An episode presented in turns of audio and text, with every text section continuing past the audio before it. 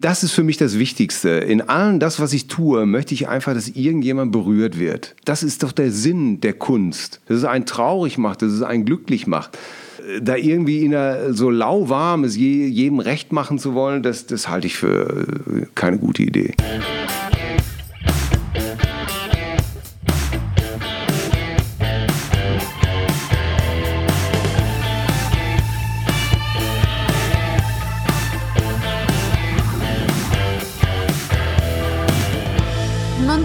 Nomsen. Macht Laune. Nonstop Nomsen Folge 22. Servus und herzlich willkommen. Der Gast dieser Ausgabe hat eine unglaubliche Karriere hingelegt und mich schon als Gymnasiast begeistert. Als Teil des legendären Comedy-Duos Till und Obel. Zuletzt geht sein Podcast Zärtliche Cousinen zusammen mit Atze Schröder durch die Decke. Till Hoheneder, längst einer der erfolgreichsten Comedy-Autoren und Ghostwriter. Nachdem er 14 Jahre selbst erfolgreich auf der Bühne steht, schreibt er heute in erster Linie Texte und Bestseller für andere. Wie Gabi Kösters Nummer 1 Buch Ein Schnupfen hätte auch gereicht. Er bekommt den Deutschen Comedy-Preis und hält auf der Bühne mit seiner Band den Geist des guten Rock am Leben. Wir sprechen über wilde Zeiten beim Fernsehen, was gute Comedy heute ausmacht und unglaubliche Begegnungen mit Politikern und Stars. Ich habe mich über diese Begegnung sehr gefreut. Auch dir jetzt viel Vergnügen. Grüß dich, Till. Grüß dich, Ingo. Hallo. Endlich mal wieder in Düsseldorf, das fast deine Heimat geworden wäre, oder? Ja, tatsächlich. Äh, ich, ähm, ähm, wir haben auch im Zuviertel da gewohnt, äh, äh hatten da Mülheimer Straße, als meine Frau äh, jung, schön ist sie immer noch wahnsinnig, aber als sie noch jung war. genau. Also quasi hier äh, um die Ecke. Habt ihr in Düsseldorf auch öfter gespielt, schon früher mit Till und Obel? Äh, ja, war ganz, ganz viel. Rheinterrassen, Tor 3 natürlich. Du hast das alles noch sehr präsent. Stahlwerk. Oder? Ja, Stahlwerk gibt es auch. Stahlwerk, ne? aber äh, mir hat das Zack immer sehr gut gefallen. Ja. Jetzt habt ihr euch, was ich ja irgendwie ganz interessant finde, als ich zum ZDF kam, 2000, haben sich Till und Obel getrennt. Gab es ja. aber keinen kausalen Zusammenhang. nein, nein, nein, nein, ich glaube nicht. Äh, für dich eine schöne Geschichte.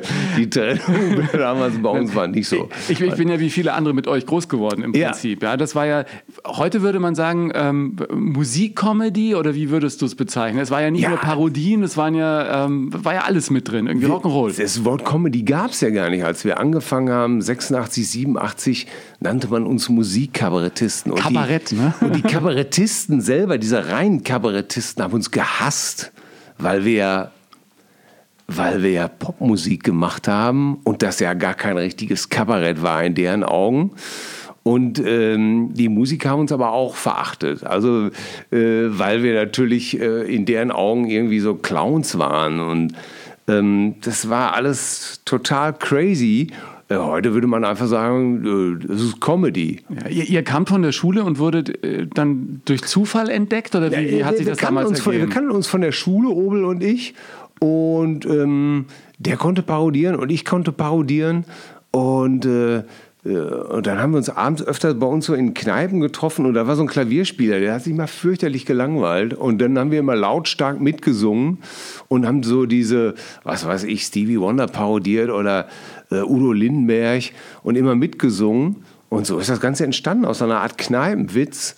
Äh, haben wir das Ganze sozusagen hochgeschaukelt. Erst am Anfang nur mit Klavier, später dann mit Drummaschine, Synthesizer und äh, und vom Jugendzentrum sozusagen äh, ins Fernsehen gekommen. Ja, ich kann mich erinnern, bei Jürgen von der Lippe ja. habt ihr dann irgendwie We Are the World oder ja, so mit allen Stimmen gemacht. Das war das Gesprächsthema am Montag danach auf dem Pausenhof. Das war, das war, das war das Verrückteste.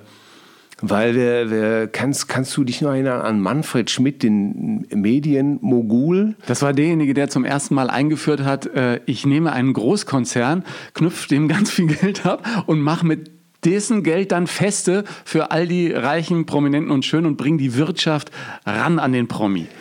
Ja, Manfred hatte Nerven an uns gefressen äh, weil, er, weil er hatte ja eh so eine Ader für sowas mit Ingolf und, und Harpe Kerkeling und, und vielen Leuten. Und der hat, hat Leute zusammengebracht, ein Leute, Netzwerker würde man ja, heute sagen. Und irgendwann hat er gesagt, kommt doch mal auf so einen Medientreff nach Köln.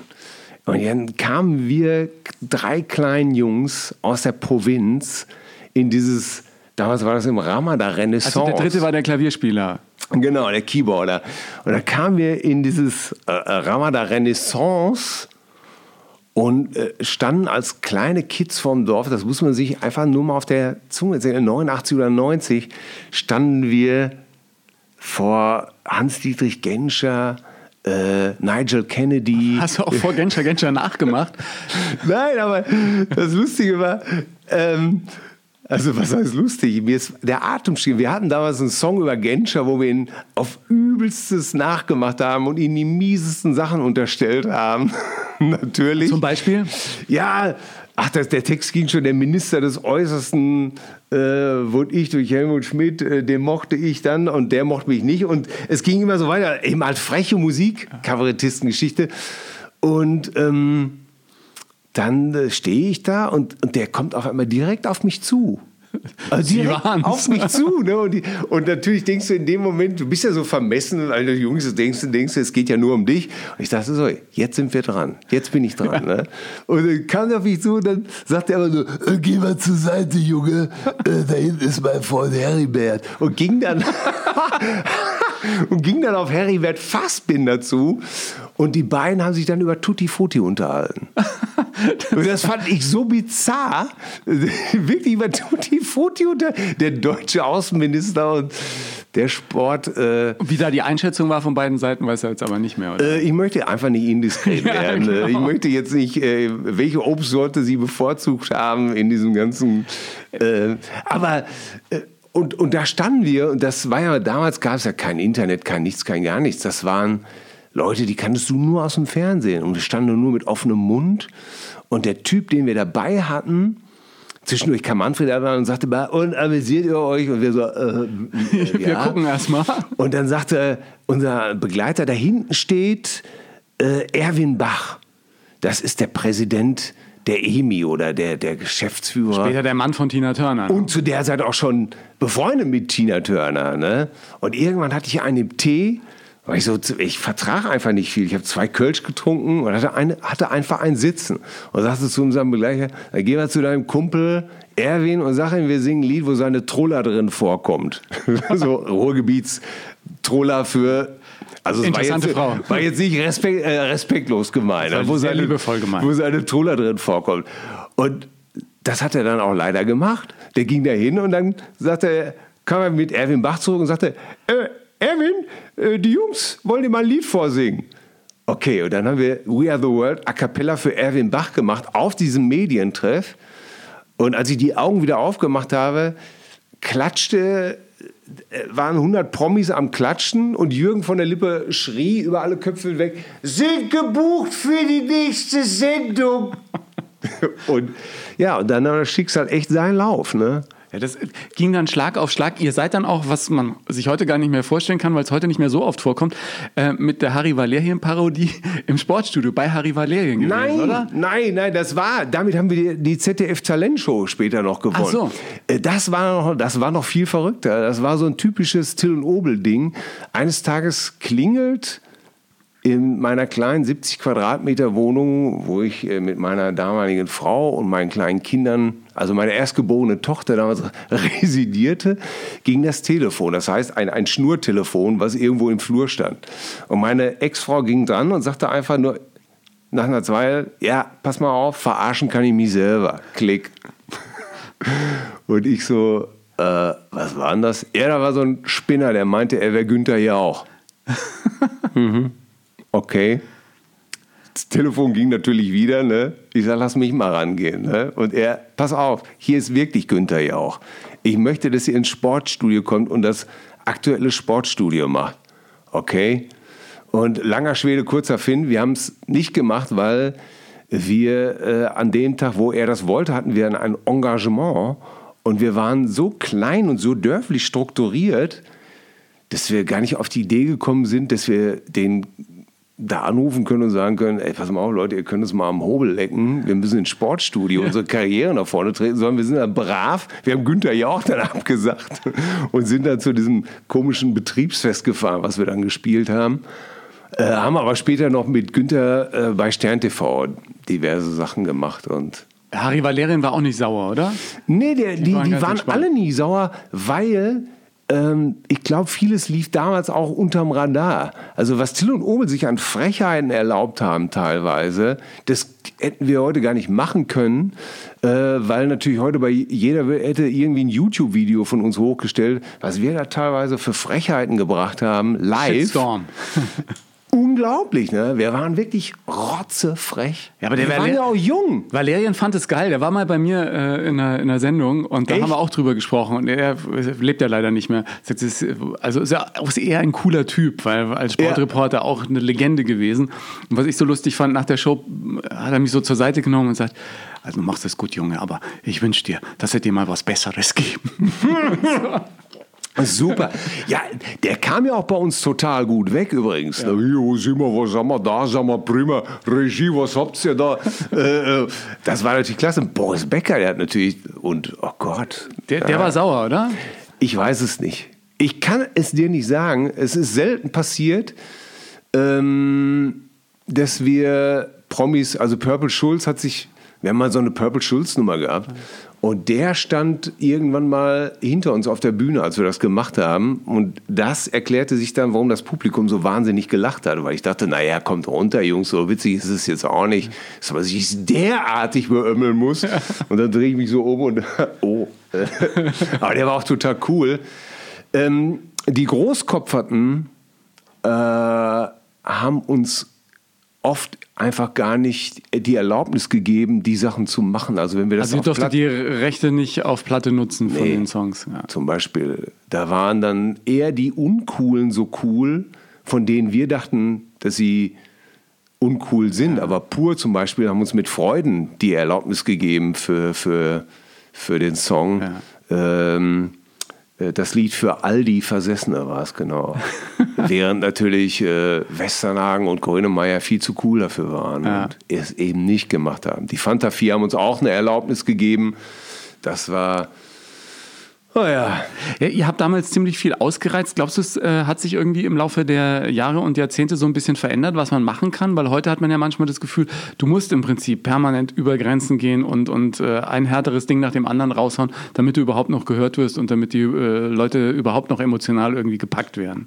Ja, ich glaube, was Till und Obel den Arsch gebrochen hat, ist, dass wir ähm, die Comedy veränderte sich. Dieses Stand-up-Comedy-Ding kam total auf. Und das war für die Fernsehsender auch alles viel bequemer, als wenn wir da immer zu dritt ankamen und Musik machen wollten und live, li- wir wollten ja auch noch mal live singen. Ne, äh, bei Jürgen von der Lippe damals lief ja wirklich unten das Band durch. Live gesungen, live gesungen, live gesungen, weil äh, es war total, wir haben wirklich Produktion, es war immer nur Theater, warum müssten ihr live singen? Und dann kam dieses Stand-up-Leute, die hast ein Mikro in die Hand gedrückt, die Fertig. Comedy veränderte sich durch, durch Samstagnacht und äh, wir haben so ein bisschen den Anschluss verpasst. So, weißt du, wir sind einfach zu sehr bei der Musik geblieben, anstatt die Musik zu verknappen und auch mehr in den Stand-up zu investieren. Ja. Wenn du dir heute anguckst, was so an Parodisten unterwegs ist, das wird ja immer noch gern genommen als Ja. äh, Element. Ja?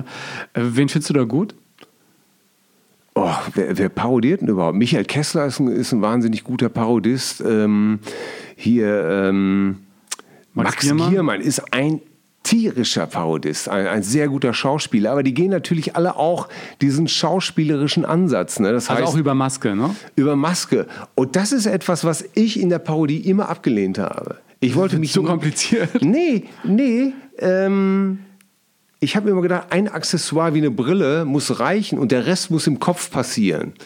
Äh, und wahrscheinlich war ich auch immer davon, ich wollte auch, dass die Leute immer noch mich sehen. Ja. Also, Hast du dann immer lang gebraucht, um dich den Figuren zu nähern? Ich meine, ihr habt da wirklich eine ganze Latte an Leuten dann wechselseitig parodiert. Habt ihr das irgendwie immer ausgeknobelt, wer wen macht oder wer hat einen sich- leichteren Zugang hat? der Obel hat immer die etwas schwierigen genommen, in die man sich so reinfuchsen musste. Das konnte der total gut. Der hat so wahnsinnig auf Details geachtet. Der war eher so in der Max Giermann und Olli Dietrich-Fraktion. Ne? Und ich habe immer das genommen, was eh in meiner Stimmlage war, was so ein bisschen, äh, wo es ein bisschen beherzter, rustikaler ähm, und dann auch, ja, was einfach wo man auch einfach besser agieren konnte, so, wo, wo ein paar Details reichten, wie Franz Josef Strauß ist, dann einfach oder Helmut Kohl, wo ich sowieso schon, ich war ja damals auch re relativ äh, gut in Futter und dann hatte ich auch diesen, diese füllige Stimme dazu. Ja, aber den Kohl, den hat ja jeder versucht zu machen damals, ne, auf dem Schulhof. Also, Ja. dadurch, dass es so, natürlich auch so viele Jahre waren, hatten auch Generationen Gelegenheit, ihre Stimme irgendwie zu üben. Für dich als Parodisten gab es ja damals überhaupt kein Vorbild richtig, oder? In der Schule? Äh, doch, es gab, so es gab Stefan Wald und Thomas Freitag. Oh Gott, Stefan das, Wald, Die genau. haben das exzellent gemacht. Brunsbüttel. Ja, genau. Brunsbüttel. Schauen Sie mal, das ist eine großartige Sache. Von welchem Sender sind Sie? Vom Panorama. Ja, so sehen Sie aus und so sind Sie auch. Sie sind ein erbärmlicher Journalist. Ähm, Ich habe übrigens, Stefan Wald habe ich äh, neulich nochmal gegoogelt.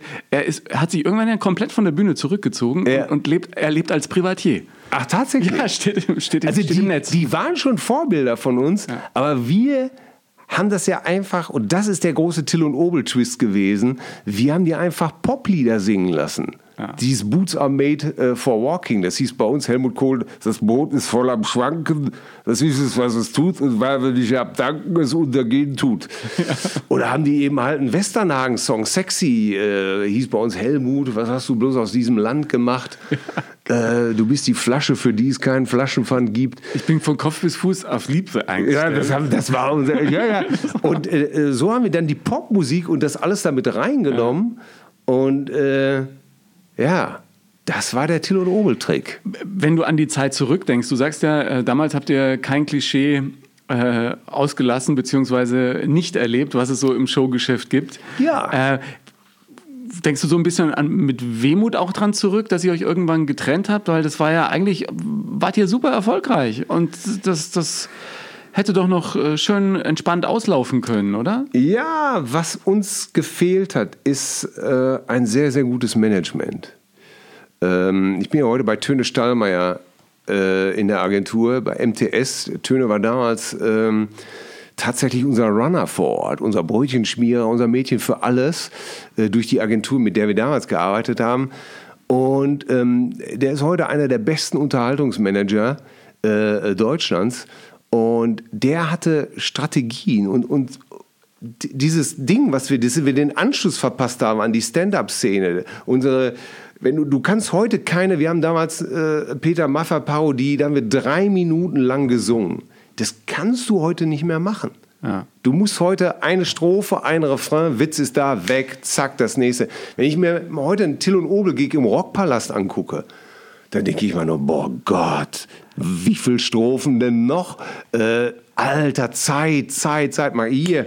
Mal Zack, ten- zack, zack. Wie, wie viel Gags äh, pro Minute muss heute ein Auftritt haben? Die Amis sagen ja immer so vier bis fünf. Lacher müssen schon sein in der Minute. ne? Also, Az, äh, Az, also ich arbeite ja für den schnellsten. Äh, Atze schießt wirklich fast alle halbe bis eine Minute so ein Ding raus. Das muss auch, finde ich, nicht unbedingt sein. Du kannst auch mal, wenn du das Publikum am Anfang ein bisschen warm gekriegt hast, kannst du ruhig auch mal eine Strecke machen von anderthalb Minuten. Ne? Ähm, ich bin immer ein Freund davon, nicht nur Pointen zu haben, sondern alle Leute, mit denen ich arbeite und schreibe, denen sage ich auch immer, pass mal auf, krieg die Leute erstmal in deinen Arm. Nimm die erstmal mit, dass sie sich bei dir wohlfühlen. Ne? Und dann kannst du alles mit ihnen machen. Ja, und, und manchmal ist mir das heute zu sehr auf Pointe gedroschen, aber ich finde keine Decke, auf die ich mich legen kann. Und Ja. ich finde äh, dieses Bild, dass du äh, als Comedian alle, alle in, in deine, in, auf deine Decke setzt, erstmal auch wahnsinnig wichtig. Dann, dann braucht man auch nicht unbedingt alle Minute so ein so auf Teufel von raus eine Pointe. Ja. Wie war das für dich dann sozusagen, den Switch erstmal zu machen von auf der Bühne, Also- als derjenige äh, Ja. zu agieren, der von hinten die anderen sozusagen beliefert mit Sachen? Ich kann mich erinnern, als ich beim Radio war, dann durfte ich endlich irgendwann mal bei Bayern 3 sein, nach unendlichen Bewerbungen. Und dann aber auch ähm, als Redakteur für andere Sachen vorbereiten. Und dann bereitest du irgendwas vor, der Moderator macht und denkt, oh, das hat er jetzt aber versemmelt, das hätte ich aber ganz anders gemacht. Und eigentlich müsste ich das doch machen und so. Da, da muss man schon auch ein bisschen von der Persönlichkeit her gereift sein, dass man andere agieren lassen kann auf äh, dem Teppich, den man ihnen sozusagen serviert, oder? Ja, Also um, um da den Anschluss zu kriegen, ich habe gar keine Wehmut, äh, weil ich gucke gern ab und zu mal zurück und ist alles okay. Und das, was wir geleistet haben, die Popmusik mit der Comedy zu verbinden, davon ja, ne? Ja. profitiert heute jeder. Äh, dass, Mug- dass äh, Luke Mockridge sich ans Klavier setzt, Gitarre spielt, na, kannst du sagen, bitteschön, Dankeschön, Till und Obel, alles gut gelaufen. Aber ich habe ja dann diese Metamorphose gemacht. Das heißt, ich bin solo auf Tour gegangen. Das hat niemanden interessiert. Punkt. Wie, wie war das? Da bist du mega Das war scheiße. Bist das, war einfach, unterwegs und das können wir ganz einfach reduzieren und ich muss es auch auf das Wort reduzieren. Das war einfach scheiße. Ich hatte letztendlich gute Kritiken. Äh, Ich hatte auch viele äh, Auftritte doch in irgendwelchen Fernsehsendungen. Aber es, äh, es war so, als ob die Tür zu war für mich. Verstehst du, als ob einer sagen würde, ey, du hattest doch jetzt 14 Jahre nun, weiß Gott, genug Glück und Talent und Der nächste bitte, ne? Spaß. Äh, ne? Und ich konnte mich drehen, wie ich wollte. Ich stand auf einmal vor 30, 40, 50 Leuten und das wurde auch nicht mehr. Und dann, äh, dann, dann kam äh, Töne, der mittlerweile Manager war, auf mich zu und sagte, ähm, du hast doch so viel geschrieben, äh, schreib doch mal. Und ich sagte zu ihm, wie, schreib doch mal, du doof? Was soll ich denn schreiben? Ne? Äh, wieso für andere? Ich bin doch Künstler. Und ich habe es gar nicht geschnallt. Und dann hat er mich an Gabi Köster vermittelt. Die war in seinem Management. Und die kaufte auf einmal Texte von mir wie, wie blöde. Und weil ihr das total gefiel. Und da habe ich erstmal gesagt, okay, ich brauche unbedingt das Geld, dann mache ich das jetzt eben halt. Und erst später habe ich begriffen, das Töne schon längst einen Schritt weiter, weil das der gedacht hat, pass mal auf, Junge, das wird jetzt hier nichts mit dir, sattel einfach um, nimm das Heft des Handelns in die Hand. Ne? Ich bin erstmal nur dem Geld gefolgt. Und hinterher habe ich das erkannt und als ich dann mit Gavi sozusagen wieder erfolgreich wurde und auch für Atze geschrieben habe und das langsam so ein bisschen ins Laufen kam und dann das erste Buch mit der Gavi äh, nach dem Schlaganfall, Ein Schnupfen hätte auch gereicht. der stand dann auf Platz 1, um es mal kurz, also da war natürlich eine Wahnsinnszeit, ein paar Jahre dazwischen und ich kann gerne auch noch mal erzählen, unter welchen dramatischen Umständen das Buch entstanden ist. Aber als das dann auf 1 war, habe ich mich sehr beruhigt, Ja. weil ich dann dachte, okay, das ist mein, das ist es jetzt. Jetzt bist du Autor, oder? War das, hast du das auch gebraucht? Ja, ich habe hab begriffen, so? wo der Töner mich eigentlich hinbringen wollte. Äh, dass, er gesagt, äh, dass er zu mir gesagt hat, dann mach doch einfach eine andere Tür auf. Du, du kannst das doch.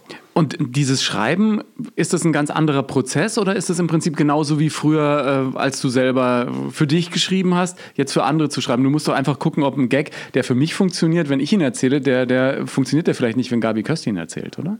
Äh, ja, aber das, das, äh, das, äh, ich weiß nicht, warum ich das so. Ich glaube, dass mir bei meiner Arbeit sehr gut das Parodieren hilft. Also einfach in andere reinschlüpfen nochmal, Genau. vom Gedanken her auch nochmal aus lasse einer anderen einfach, Perspektive. äh, ich habe irgendwann einfach gelernt, dass mein, mein, mein Ego keinen interessiert jetzt in diesem Showgeschäft und ich für andere arbeite und dass da mein Ego auch nichts zu suchen hat, wenn ich für andere arbeite. Und jetzt kann man natürlich auch sagen, okay, jemand, der 14 Jahre lang selber im Rampenlicht gestanden hat, kann sein Ego auch vielleicht besser vergessen als jemand, der immer sagt, ich möchte auch ja, mal noch oder, oder umso weniger, ne? Oder ja, aber in weniger. meinem Fall ist es eher so, ich konnte es umso besser. Ja. Weil ich immer dachte, okay, ich hatte meine, ich hatte meine Zeit, äh, die war geil. Äh, wenn ich jetzt hier erfolgreich sein will und jeder, du arbeitest äh, äh, mit Alpha-Tieren zusammen. Atze ist ein Alpha-Tier, Gavi ist ein Alpha-Tier. Ähm, da ist kein Platz für ein weiteres Riesenego. Also habe ich gedacht, okay, ähm, was wäre lustig, wenn diesmal, also versucht der Parodist sich in die reinzuversetzen, lässt sein Ego hinter und sagt eben halt, äh, für dich wäre doch eigentlich so ein Witz ganz gut. Oder dieses. Denkst du dann erst in einzelnen Witzen oder in Themen und äh, packst dann die Jokes rein? Wie, wie, wie funktioniert das? Gib mir doch mal so, einen- so einen Einblick, wie du arbeitest. Wenn ihr jetzt nicht ein Buch schreibt, sondern, äh, da kommen wir vielleicht gleich nochmal zu, sondern einfach so, ein- so einen Abend, wenn das neue Atze-Programm entsteht. Wie läuft sowas? Ja, das läuft, das läuft, also Atzo und ich, das ist natürlich jetzt auch schon wieder eine andere Geschichte, weil äh, wir haben uns dann irgendwann im Laufe des Schreibens so angefreundet, dass wir wirklich beste Freunde sind. Und irgendwann ging das mit uns einfach nur noch so los, dass wir uns einfach irgendwo eingesperrt haben, Zeit miteinander verbracht haben, über Gott und die Welt gelabert haben und dann, was wir lustig finden, einfach überziehen. Also und vor allem den anderen drüber, ne? jeweils auch zum Lachen zu bringen. Das ist bei uns immer eine ganz große. Er will mich zum Lachen bringen, ich will ihn zum Lachen bringen. Und äh, das kann man schwer für alles. Ich gebe ich geb dir mal ein Beispiel. Das, so, wir waren vor Jahren für das Programm Richtig Fremdgehen. Da sagte Atze, okay, wir fahren jetzt eine Woche nach Hamburg. Alles klar. Ich, Laptop eingepackt, ab ins Hotel, jeden Morgen zum Frühstück runtergekommen, Laptop in der Hand. Und er immer, "Alter, jetzt pack doch mal das Laptop weg und jetzt lass uns doch mal äh, labern. Hast du den Film gesehen? Hast du das gesehen? Hast du gehört, was der und der gesagt hat? Ähm, wie findest du eigentlich das und das? Und, äh, und ich dachte immer nur, ey, ich kriege hier jeden Tag Geld für, dass ich über irgendwas laber und er immer, beruhig dich doch mal. Und eines Tages gehen wir um die Alster rum und er sagt so, sag mal, äh, was denkst du denn, was ist wichtig beim Fremdgehen? Und ich bleib stehen und sag so, er sollte sich auf jeden Fall lohnen. und dann guckt er mich an und sagt, hey, du bist ein verdammtes Genie. Und ich dachte gar nicht, ich wusste gar nicht, was er von mir wollte, ne? Aber er hat zwei Jahre lang damit seine Show eröffnet. Und irgendwann sagt er zu mir, dafür hat sich die ganze Woche gelohnt. Und so arbeiten wir. Wir reden und reden und daraus formen wir unsere Stand-ups, die Themen. Er ist immer der Captain auf der Brücke, er ist immer der Chef, trägt immer mindestens die Hälfte, wenn nicht sogar mehr dazu bei. Äh, aber äh, er benutzt mich auch und das ist gut so. Ja. So, so. so benutzen wir uns gegenseitig. Habt ihr dann so eine Art äh, Leitplanke auch, so nach dem Motto, äh, ein Atze Schröder-Gag, der muss so sein oder ein Atze Schröder-Thema muss so sein? Äh, Das ist ja das Schöne. Ähm, der, der Parodist in mir weiß, was Atze Schröder will und Atze Schröder weiß vor allen Dingen, was er selber will. Und das sage ich jedem Künstler. Es kommen so viele Leute, die wollen mit mir schreiben. Und dann sage ich immer, ja, pass auf, äh, ich schreibe aber nicht für dich, sondern ich schreibe mit dir. Ja, wie meinst du das? Ja, ich sage, pass auf, ähm, wir sitzen da und wenn dir nichts einfällt, fällt mir auch nichts ein. weil du einfach diesen, äh, diesen Ping-Pong-Effekt einfach- brauchst Ja, auch, ne? Wenn du als Künstler nicht weißt, was du sagen willst, dann hast du ein Problem. Dann wirst du einfach nur jemand sein, der Till Hoheneder, Mickey Beisenherz Witze aufsagt, aber selber nicht authentisch ist. Das heißt, wenn du selber keine Ahnung hast, was du da reden willst, ich werde es dir nicht sagen. Da habe ich keinen Bock drauf. Ich brauche immer Leute, die wissen, was sie wollen, denn du musst ja mit denen ihr eigenes Programm erarbeiten. Ja, die müssen das ja dann auch glaubwürdig irgendwie verkaufen können, ne? Dann Oder auf die sie Bühne sich, gehen. Hm. wenn, wenn sie das nicht wollen, wenn sie das nicht wissen, dann sollen sie sich einen Text kaufen. Aber das ist eine Arbeit, auf die habe ich keinen Bock. Ich habe keine Lust. Äh, XY ruft an und sagt, schreib mir einen Text. Da habe ich keinen Bock drauf. Das ist mir zu blöd. Jetzt hast du ja vorhin schon kurz angedeutet, mit Gabi Köster hat sich eine große Freundschaft entwickelt, dann kam äh, Ja. dieser Schlaganfall Ja. und plötzlich war alles anders und ihr habt aber noch ein Buch zusammengeschrieben. Für, für dich die schwerste Arbeit im Rückblick? Horror. Weil die- Absolut Horror. Die gute Freundin plötzlich nicht mehr so ist wie früher und Ja. man aber dieses Die gute, Ding irgendwie machen Freundin, muss. die gute Freundin ist auf einmal ja, lebensbedrohlich krank, liegt da, kommt kaum wieder auf die Füße, erstmal schwer. Und irgendeiner sagt, äh, okay, äh, so das und das ist nicht mehr. Zum Geld verdienen brauchen wir jetzt erstmal vielleicht ein Buch. Wer soll das Buch schreiben? Und dann hieß es ganz schnell, das mache ich. Und ich so, naja, ich habe ja auch noch nie ein Buch geschrieben. War dein erstes auch noch? Ja, ich habe gesagt, Leute, schön und gut, aber ich, ich habe doch gar keine Ahnung, wie man ein Buch schreibt. Ne? Äh, ja, aber du bist am nächsten dran. Äh, ihr liebt euch. Das tun wir tatsächlich. Also, wie man sich unter guten Freunden immer liebt. Nichts Körperliches, aber wir lieben uns Ja. eben halt. Ne? Äh, du liebst sie, dir vertraut sie. Das ist alles so heikel. Du musst das machen. Okay. Und von da ab hat das so eine Eigendynamik entwickelt, dass ich dachte, ich kann das gar nicht, wenn ich das jetzt versemmel, oh Gott. ich das jetzt versemmel, dann kriegt sie ja, kann sie ja kein Geld verdienen. Und, und und, und, wenn die Leute dann schreiben, dass viele, das die alles sagen, ja, die braucht doch eigentlich kein Geld mehr und der, der geht's doch gut und so.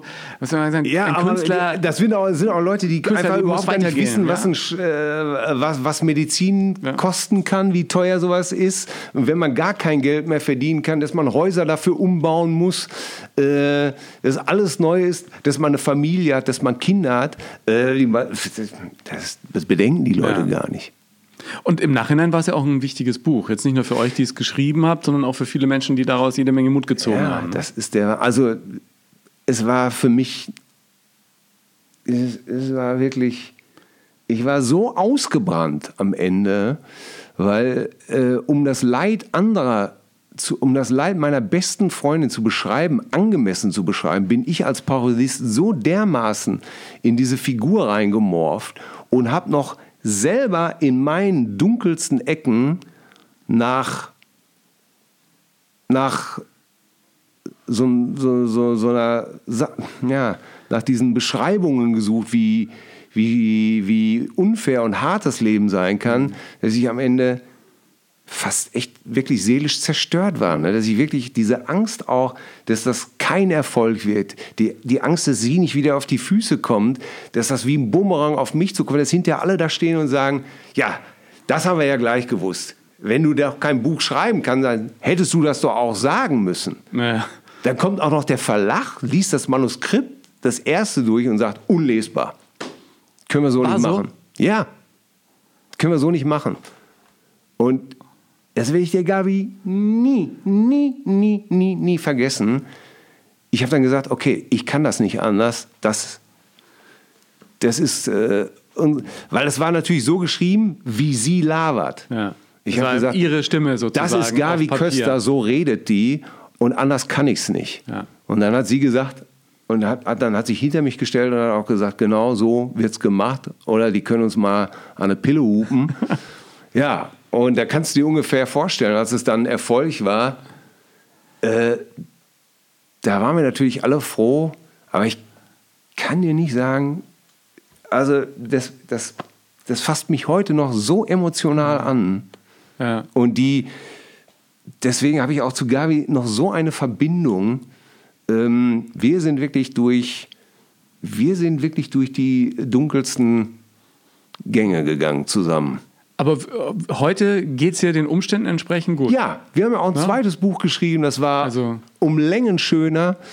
Ähm, aber ähm, ja, aber das Buch hat mir als Autor natürlich eine ganz neue Welt geöffnet. Viele Leute, du hast es eben schon angedeutet, es haben uns so viele Leute geschrieben, für die dieses Buch so wichtig war.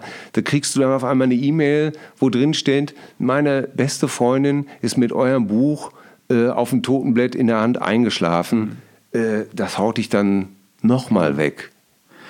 Bist du heute dann bei neuen Buchprojekten entspannter oder ist das im Prinzip, weil äh, viele äh, Bekannte und, und Freunde, die auch sehr erfolgreich Bücher schreiben, haben auch schon bei Gelegenheit hier im Podcast erzählt, dass jedes Ding immer wieder ein Kampf ist und du bist immer wieder am Ende. Und ich habe das ja selbst irgendwie mit meinem ersten Buch erlebt und jetzt auch mit dem zweiten. Es ist immer wieder ein, ein neuer Kampf jeden Tag mit den Seiten, oder? Ja, du sagst es einfach. Du sagst es geil. Ja, ist es. Ähm, natürlich denke ich manchmal, ähm, ja, komm, das kannst du schon irgendwie, aber ich nehme kein, also jedes Projekt, was ich annehme, ob ich für Horst schreibe, ob ich für Mike schreibe, äh, und, und ich muss Mike auch, Krüger oder Horst Ja, ich muss mal hier sagen, ich schreibe ja nicht für die, sondern ich schreibe mit denen. Ich schreibe, die geben mir die Blumen, ihre Schätze und ich hübsche diese Schätze schön an. Der Bestseller-Florist. Ja, genau. Ich mache einen schönen Strauß draus. Das ist meine Aufgabe. Also ich schreibe für die das schön und ich mache den, mach den ihre Sachen gut, weil es kann eben halt nicht jeder schreiben. Ich bin der Mitmann, ich bin der Florist. Ja. Und ähm, jedes Projekt, was ich annehme als Ghostwriter oder als Co-Autor, äh, hat bei mir, kriegt 150 Prozent. Ich bin, bin leider so. Ich gebe alles. Immer. Und als Ghost, äh, als kompletter Ghost, also musst du ja dann dein Ego komplett hinten anstellen, ne? Kein Problem Egal. damit. Ist ja. mir völlig wurscht. Ja. Wenn ich das Projekt gut finde, äh, wenn einer mich auf den Titel schreiben will, schön, Ja. alles okay. Wenn nicht, habe ich auch null Probleme mit. Ja. Jetzt ist es ja so, ähm, wir haben es vorhin schon mal kurz angedeutet, jedes Klischee des Showbusiness mitgemacht. Das Showbusiness hat sich ja verändert im Laufe der letzten Wahnsinnig. Jahrzehnte. Ist es noch härter geworden? Ist es einfacher geworden, weil wir Facebook, Social Media, YouTube haben? Jeder kann heute im Prinzip sein eigener Sender sein. Jeder kann alles alleine machen. Du brauchst keinen Fernsehsender mehr. Und man sieht es ja sogar in den Charts oder äh, auf, auf YouTube laufen Formate, die haben genauso viel Zuschauer wie irgendein äh, Spartenkanal, ja, oder wenn nicht noch mehr.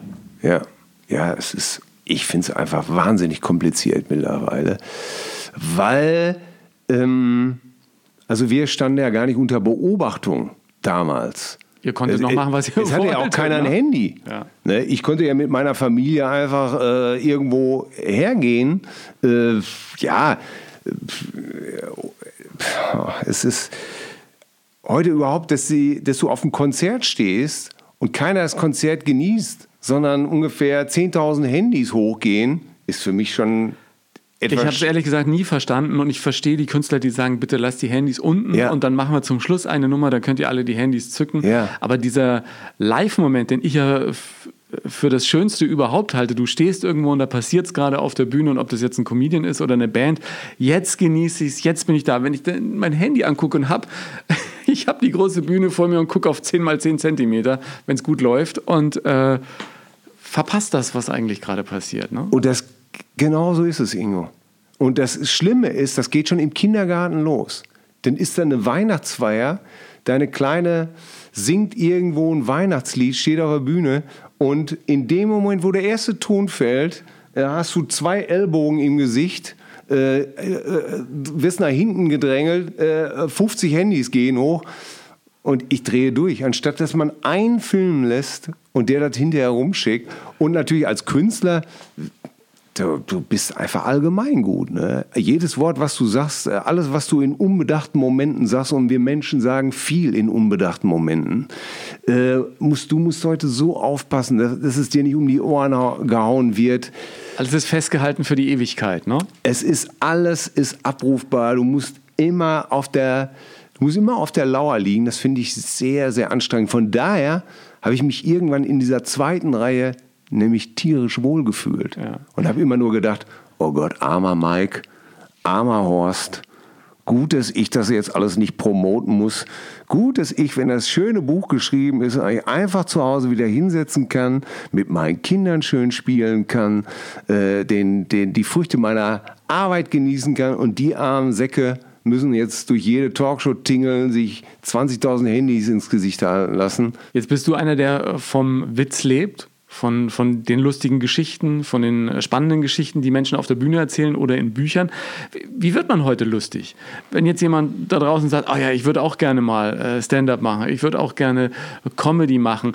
Ist es bei dir aus dem Bauch rausgekommen? War das schon der Klassenclown, der irgendwie während der Schulzeit rauskam?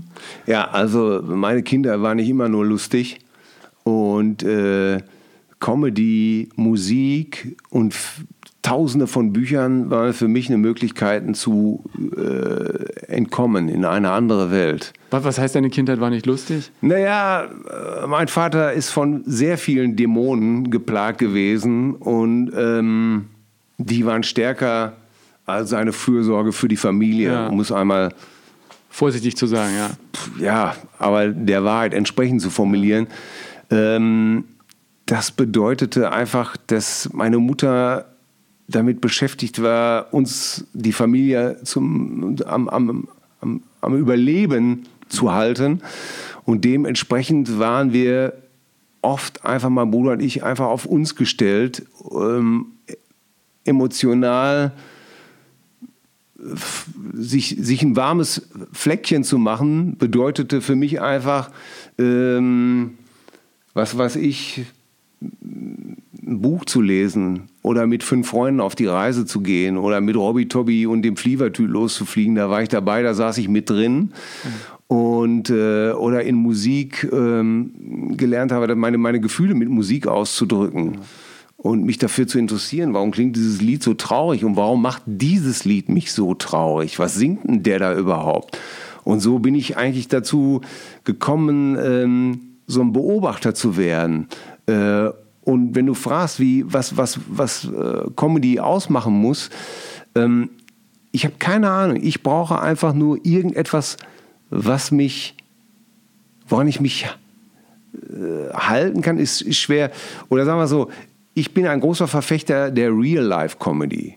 Also Dinge, das, die im Leben passieren, Dinge, die im dann Leben noch passieren. mal äh, aufgehübscht werden in Anführungszeichen. Ja, ganz genau. Äh, wir alle erleben das mit unseren Kindern, dass man äh, mit denen an der Supermarktkasse steht und die Kinder schmeißen sich hin, wollen äh, von der Quengelware was haben, ticken total aus, hilflose Eltern, dumme Kommentare drumherum.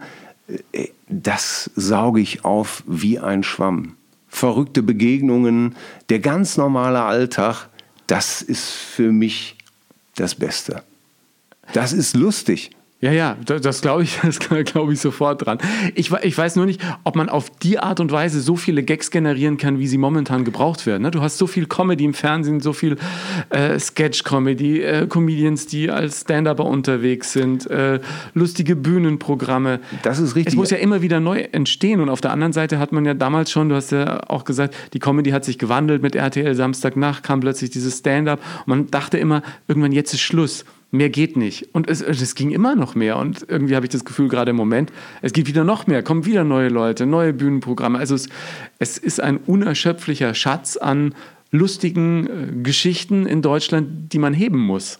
Ja, weil das, äh, das Bedürfnis ist ja da. Die Leute wollen ja auch lachen. Die Leute wollen unterhalten werden. Das Leben ist hart genug. Doppelverdiener, kommst nach Hause oder alleinerziehend, kommst nach Hause, hast den ganzen Tag irgendwie einen harten Tag gehabt. Die Kinder zerren an einem. Äh, der, der Struggle, das ganz normale Leben zu bewältigen. Warum sich nicht abends unterhalten lassen? Von Comedy, von einer schönen, lustigen Serie. Und äh, und warum nicht, und, und da setze ich auch immer an mit der, mit der Alltagskomödie, ne? warum nicht auch mal eben halt äh, jemand zuhören, der dasselbe erlebt und das Ganze einfach aber auch mal lustig darstellt. Gibt es für dich irgendwelche Grenzen, wo du sagst, das ist eigentlich, äh, da ist Schluss mit lustig, also darüber mache ich zumindest keinen Spruch? Ähm, sagen wir so, ich arbeite einfach mit Leuten zusammen, die ihre Grenzen so setzen, dass sie auch meinen entsprechen. Ja. Und ähm, ich äh, war als Jugendlicher sicherlich bei Till und Obel wesentlich respektloser, aber das Alter hat mich sehr milde gemacht. So altersmilde? Ja, das Alter hat mich insofern milde gemacht, als dass ich einfach sage, äh, ähm, so ganz provokante Sachen, bitte, wenn die Jugend meint, sie müsste das machen, alles in Ordnung. Ja, ich, ich meine ja eher so, so Dinge auch, wo man einfach immer nur andere, äh, was weiß ich, die Leute, die, ich, ich will jetzt keine Namen nennen, aber manchmal habe ich das Gefühl, mittlerweile ist Comedy erfolgreich. So wie, wie, wie die ich, finde, ich finde das sehr gut, Ingo. wie, wie, wie die Leute, die am Pausenhof anderen irgendwie äh, Hundescheiße an die Schuhe geschmiert haben und dann haben alle äh, drüber fand gelacht. Ich, fand ich nie lustig. Das ist irgendwie nicht witzig und ich finde, es ist auch im Fernsehen nicht witzig. Nein. No? Bin also, ich völlig bei dir, habe ich nichts mit zu tun. Äh, die sind immer so auf kleinere, auf schwächere und ich bin der Tollste. Das, also, ähm ich weiß nicht, ob du dieses äh, äh, selbstgemachte Bee Gees Video von mir gesehen hast, wo ich da einfach spazieren gehe und mit dem Kopfhörer und völlig schief und schrangelig so äh, Staying Alive singe. Ich verlinke das gerne nochmal in den Show Notes. und äh, dann äh, kriegst du auch so, ähm, sag mal, bist, bist du verrückt oder warum machst du das? Ähm, weil ich dann immer sage, Leute, wenn ich mich selber nicht auf den Pott setzen kann, wenn ich selber über mich lachen kann, wenn ich mich selber nicht zum Affen machen kann zwischendurch, äh, dann, dann taucht das doch alles nicht. Alle wollen immer nur in ihren Stories die, der Coolste sein, äh, beeindrucken oder andere Leute dissen oder irgendwas anderes machen. Ey, fang doch mal bei dir selber an. Gibt's genug, ja. Ey, nimm dich doch mal selber nicht so verdammt noch. Das liebe ich auch an Atze oder Gabi. Die haben sich nie selber so wichtig Geschont. genommen. Ja. Weißt du, ja. äh, ähm, ich habe ich hab das ja oft erlebt im zweiten Teil meiner Karriere, dass Leute mich, wenn ich mit Gavi, Horst und Mike und Atze unterwegs bin, die Leute scheißenfreundlich zu mir waren, habe ich die alleine wieder getroffen, kannte mich plötzlich keiner mehr.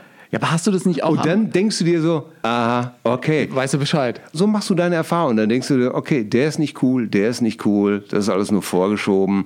Ja, ich und, find- fand und das dann habe ich auch immer gelernt, so will ich überhaupt gar nicht sein.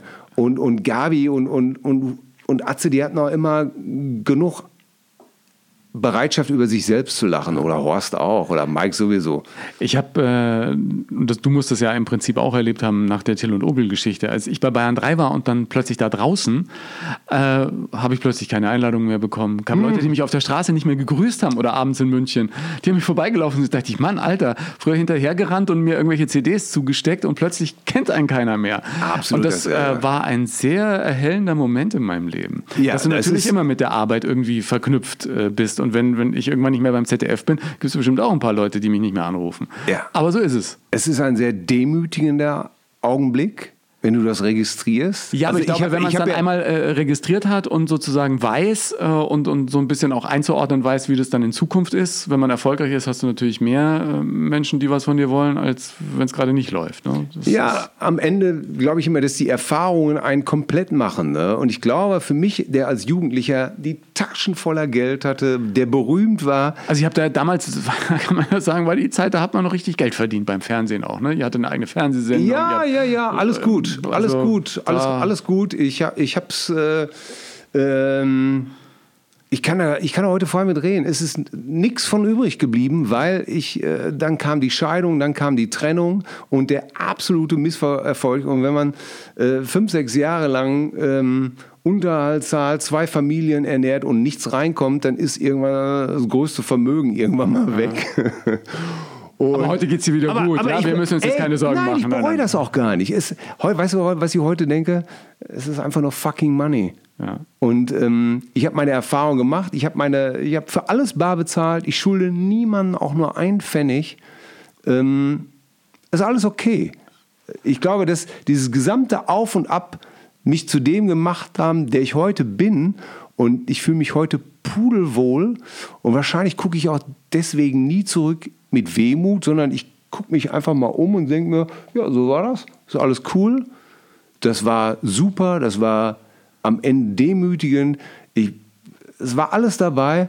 Aber heute ist am schönsten. Und ich gucke gerne nach vorne. Ja, und es ist ja viel. Also die zärtlichen Cousinen verlinke ich auch gerne nochmal. Ich bin ja auch Oh, eine, unser eine Cousine. Podcast, die zärtlichen Cousinen. Das, habt ihr das irgendwie mit, äh, mit ein bisschen Strategie äh, am Anfang betrieben oder habt ihr einfach gesagt, wir setzen uns mal hin, wir labern mal ein bisschen und, und plötzlich wird es mega erfolgreich? Verdammt nochmal, ich würde, ich würde jetzt so gerne sagen. Auf dem Reißbrett geplant. Ingo würde ich jetzt gerne sagen, Ingo, pass mal auf. Wir saßen da und hatten einen wahnsinnigen Plan. Und dann eiskalt haben wir Durchgezogen. Es war wie immer in meinem Leben.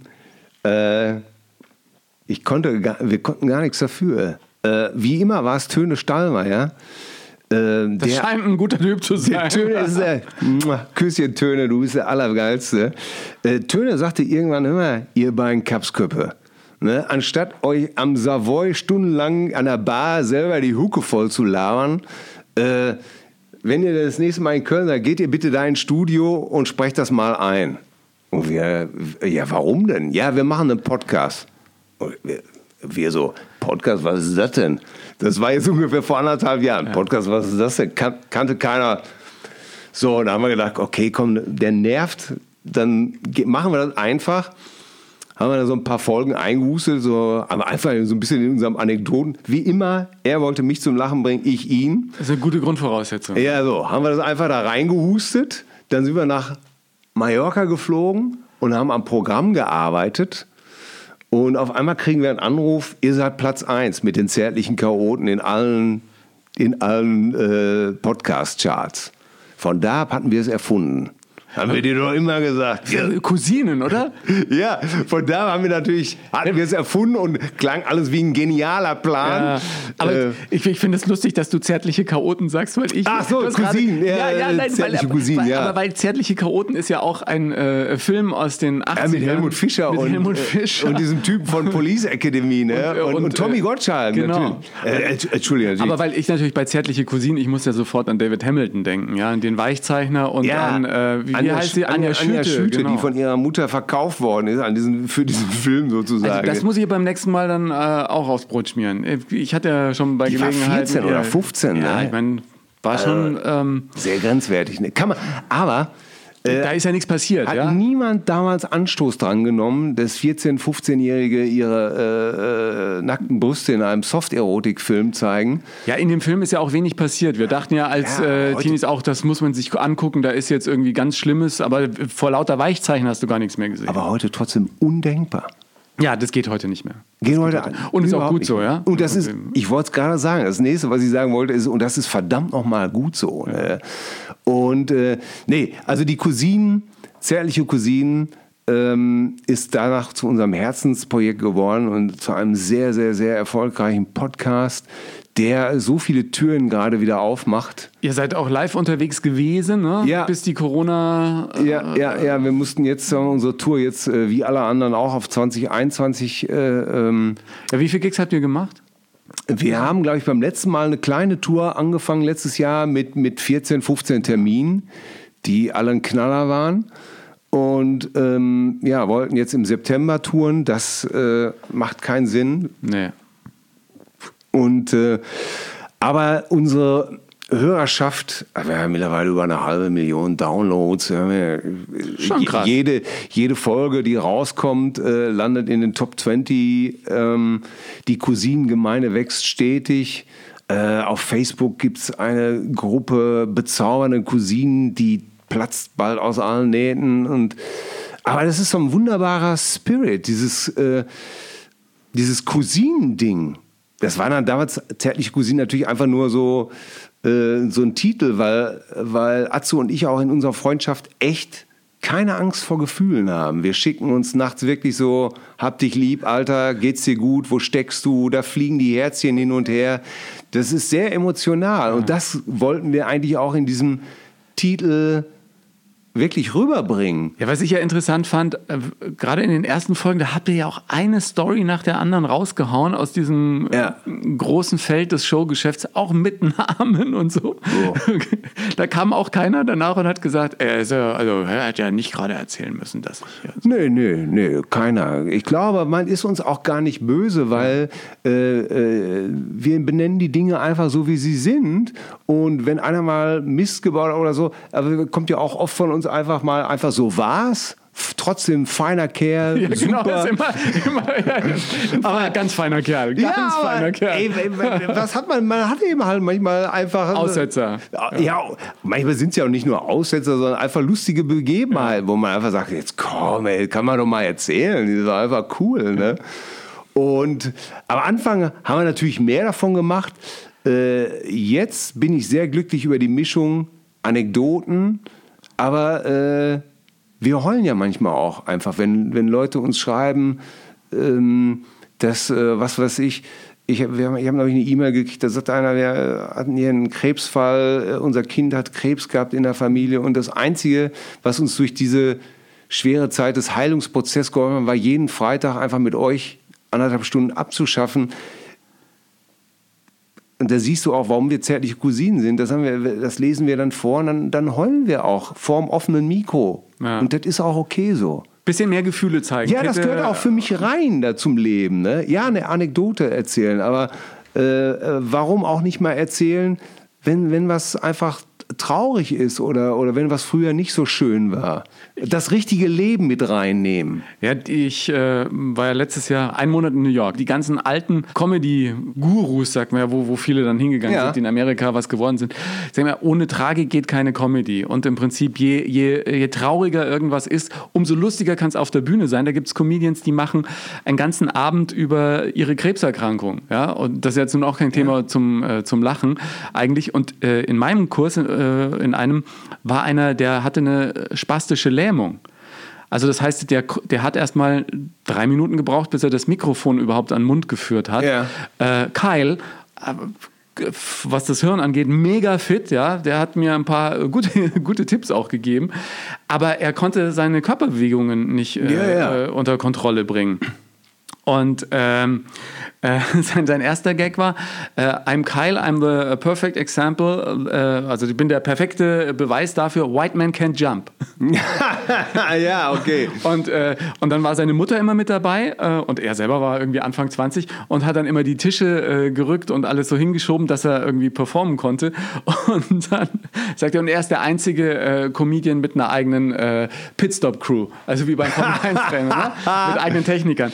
Also der, Cool. der hat genau daraus seine Comedy gemacht. Ja. Und, und die sagten dann auch immer, weil ich natürlich auch hinkam, da musst du jeden Tag dann irgendwie spielen, äh, was du geschrieben hattest. Und dann sagt er immer, ja, ähm, is it real? Ja, hast du das wirklich erlebt? Ist das, Ja. Kommt das aus dem Leben? Weil if it's not real, it's not, also dann, das muss einfach eine, eine, eine Verankerung im echten Leben haben. Und das ist genau das, was du vorhin gesagt hast, wenn ich nur äh, irgendwelche Witze aus einem Witzebuch nehme oder von irgendjemandem, der Witze schreibt, die überhaupt nicht zu mir passen, dann funktioniert das ganze Ding nicht. Ja, das ist so einfach. Wenn du mit den Kindern im Supermarkt an der Kasse stehst und vorher steht einer in Trekking-Sandalen und, und hat Fußnägel, äh, die so langsam so zwei Zentimeter lang sind und die Kinder fragen laut und vernehmlich, Papa, warum hat der Mann so große, komische Fußnägel? Und was willst du da machen?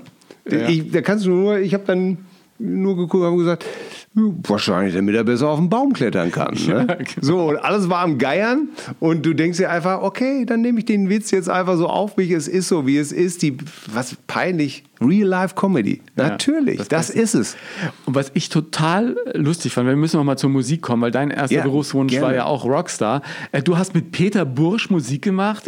Peter Burschs Yeah. Gitarrenbuch stand ja äh, jahrelang auf meinem Fenstersims. Ja, ja, ja. Wohnt hier in Duisburg. In Duisburg. muss auch unbedingt mal was mit ihm machen. Ja, ey, musst du machen. Er ist ein super Typ. Peter, Peter ist ein klasse Typ. ein, ein, ist er ein Freak? Kann man schon, also ein, ein, Ja, ein ja. musikalischer Nerd, ja? Ja, ja, es ist vor allen Dingen auch irgendwie tatsächlich irgendwie immer noch so eine Art Hippie und das gefällt mir total gut, weil er zieht einfach sein Ding so stringent durch und äh, dank äh, Peter habe ich so viele tolle Stars kennengelernt. Äh, Aber die ihn auch alle lieben, ne? ja, natürlich. Äh, Jeder kennt Peter.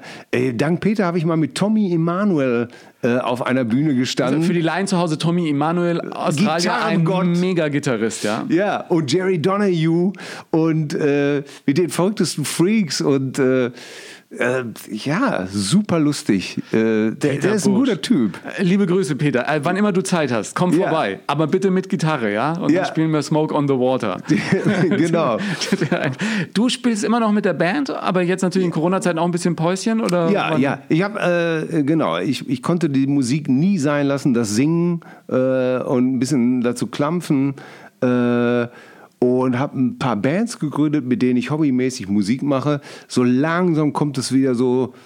Da kann man dann zwar eben halt nur vor 100 Leuten im Club spielen, Aber aber Hauptsache Spaß.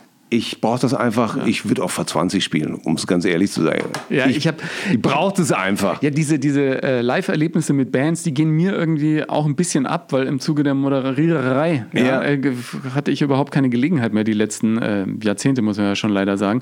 Aber da sind so viele geile Sachen passiert, wenn du als Jüngster immer in älteren Bands dabei bist. Ja? Wir haben auf Harley-Treffen gespielt, vor was weiß ich, 1500 Leuten und Ja. der Strom fällt aus.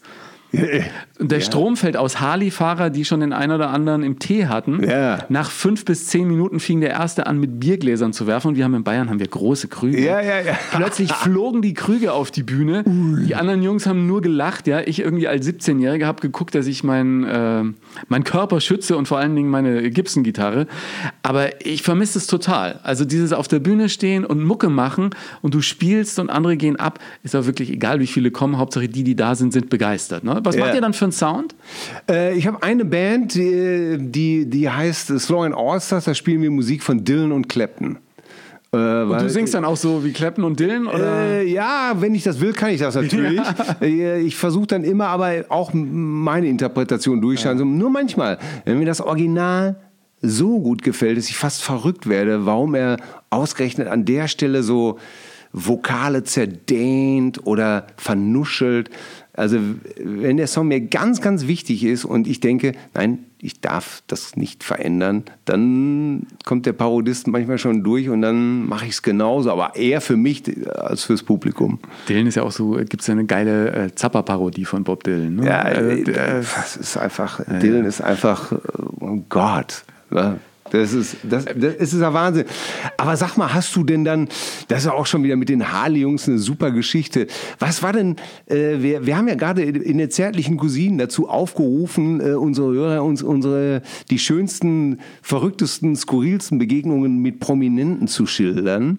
Hast du da für uns noch eine Story auf, hast du für uns eine Story auf Lager, die wir senden können? Die ihr senden, ja, eine ganz skurrile, weil ich war großer Otto-Fan auch. Natürlich. Ja. Ich bin ja mit, wir haben Otto versaut Hamburg, konnte ich ja auswendig an der Schule Ich auch. rezitieren. Ja. Genau. Und irgendwann war ich Radiovolontär in Garmisch. Äh, ganz jung, war, kam äh, frustriert aus Filmproduktionen, wo ich nie vor die Kamera durfte, sondern immer nur Kaffee kochen musste oder Ja. Schauspieler durch die Gegend fahren. Da habe ich eine Ausbildung beim Radio gemacht. Die haben mich natürlich auch am Anfang nicht ans Mikrofon gelassen, aber ich durfte als Reporter irgendwas machen. Und da war Otto auf einer Feier in Garmisch und ich wollte mit ihm ein Interview machen, kam mit so einem kleinen Aufnahmegerät. Ja. Der sagt, ja, gleich.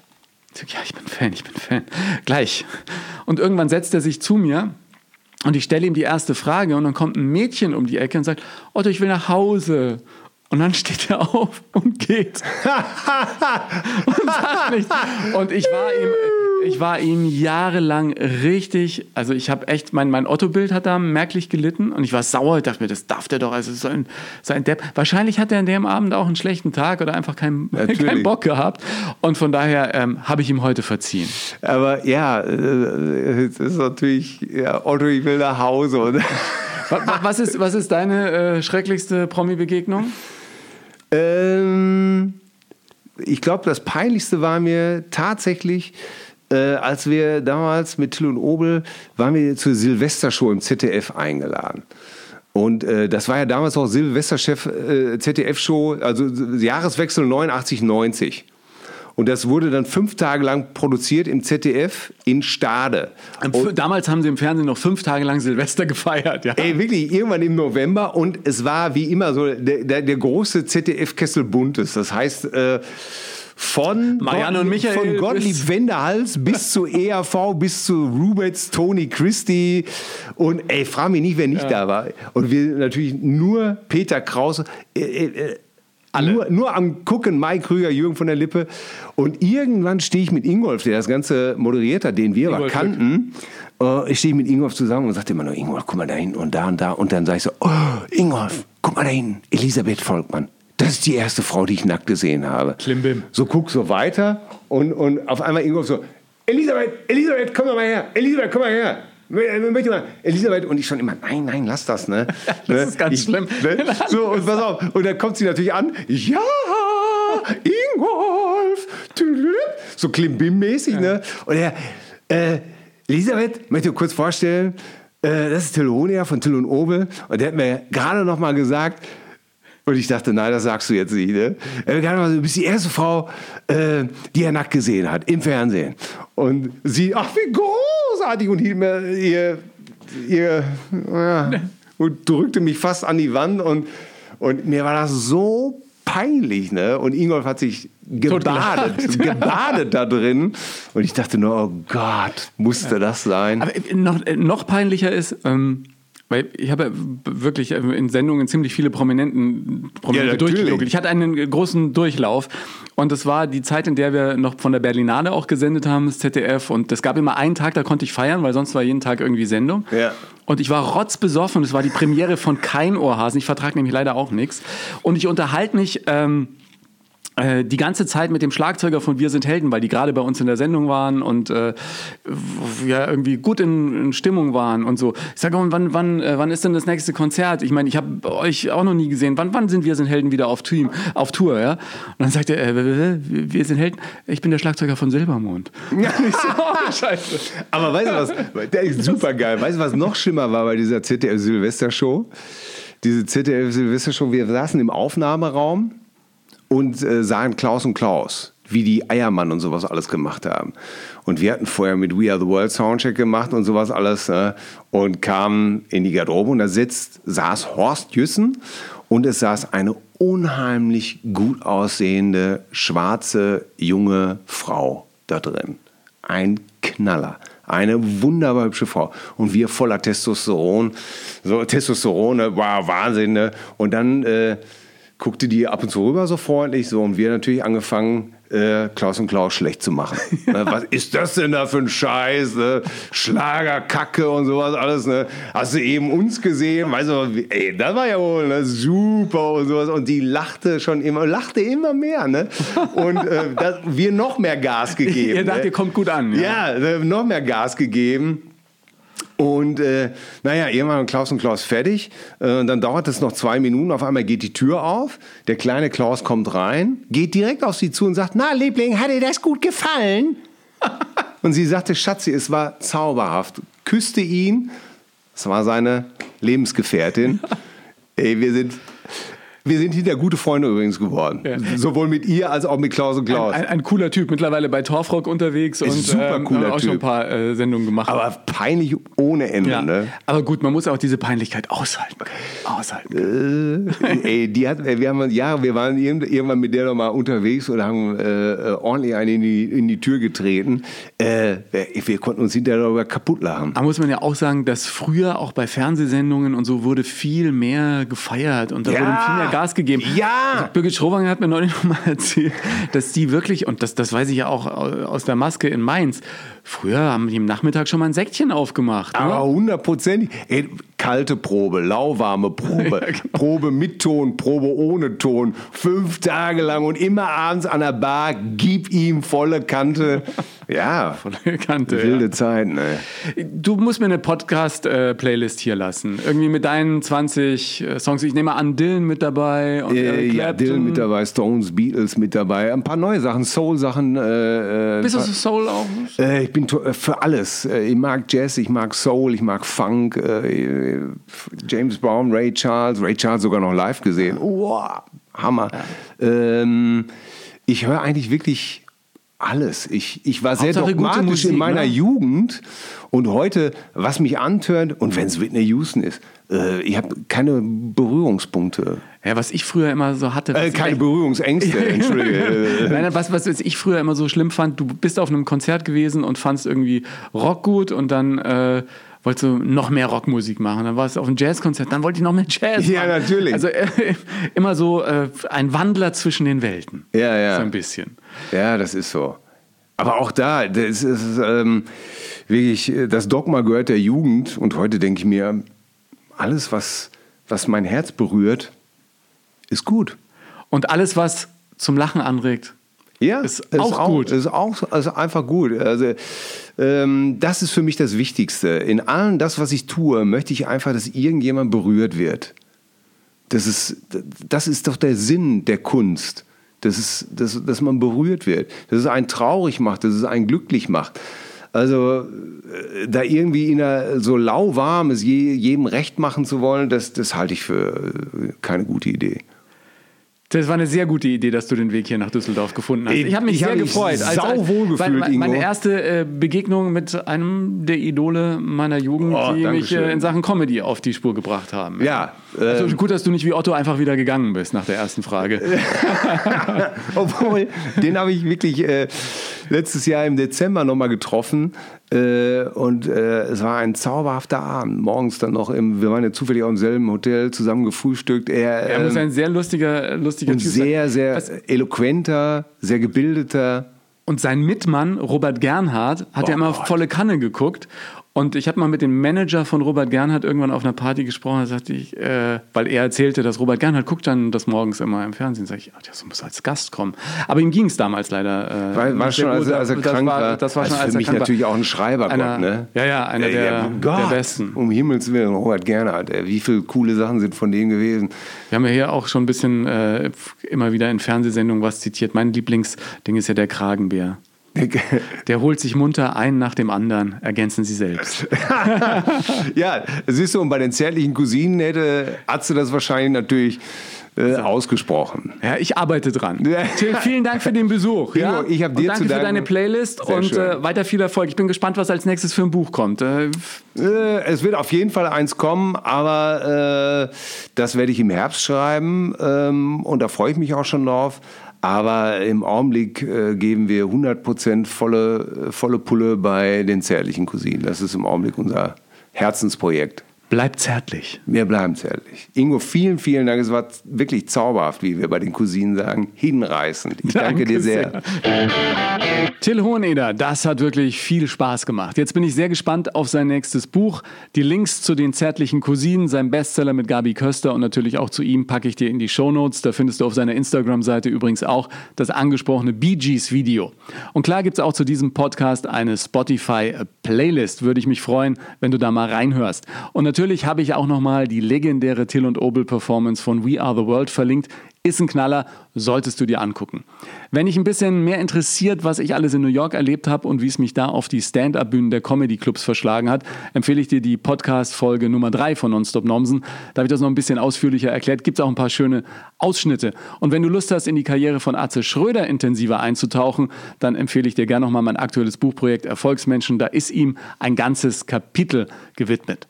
Was mir und diesem Podcast hilft, wenn du ihn mit deiner Community teilst und hinterlass gern bei Apple Podcasts auch eine positive Sternebewertung, dann erreicht auch dieser kleine, liebevoll handgeklöppelte Podcast stetig mehr Publikum. Dank dir schon mal dafür. Und wenn du Zeit und Lust für ein persönliches Feedback an mich hast, mach das gerne. Folg mir auf Instagram oder Facebook, poste unter den Beiträgen zur Folge. Dein Feedback hilft mir, damit sich dieser Podcast immer schön weiterentwickelt. Dir vielen Dank fürs Zuhören heute und bis zum nächsten Mal bei Nonstop Nomsen.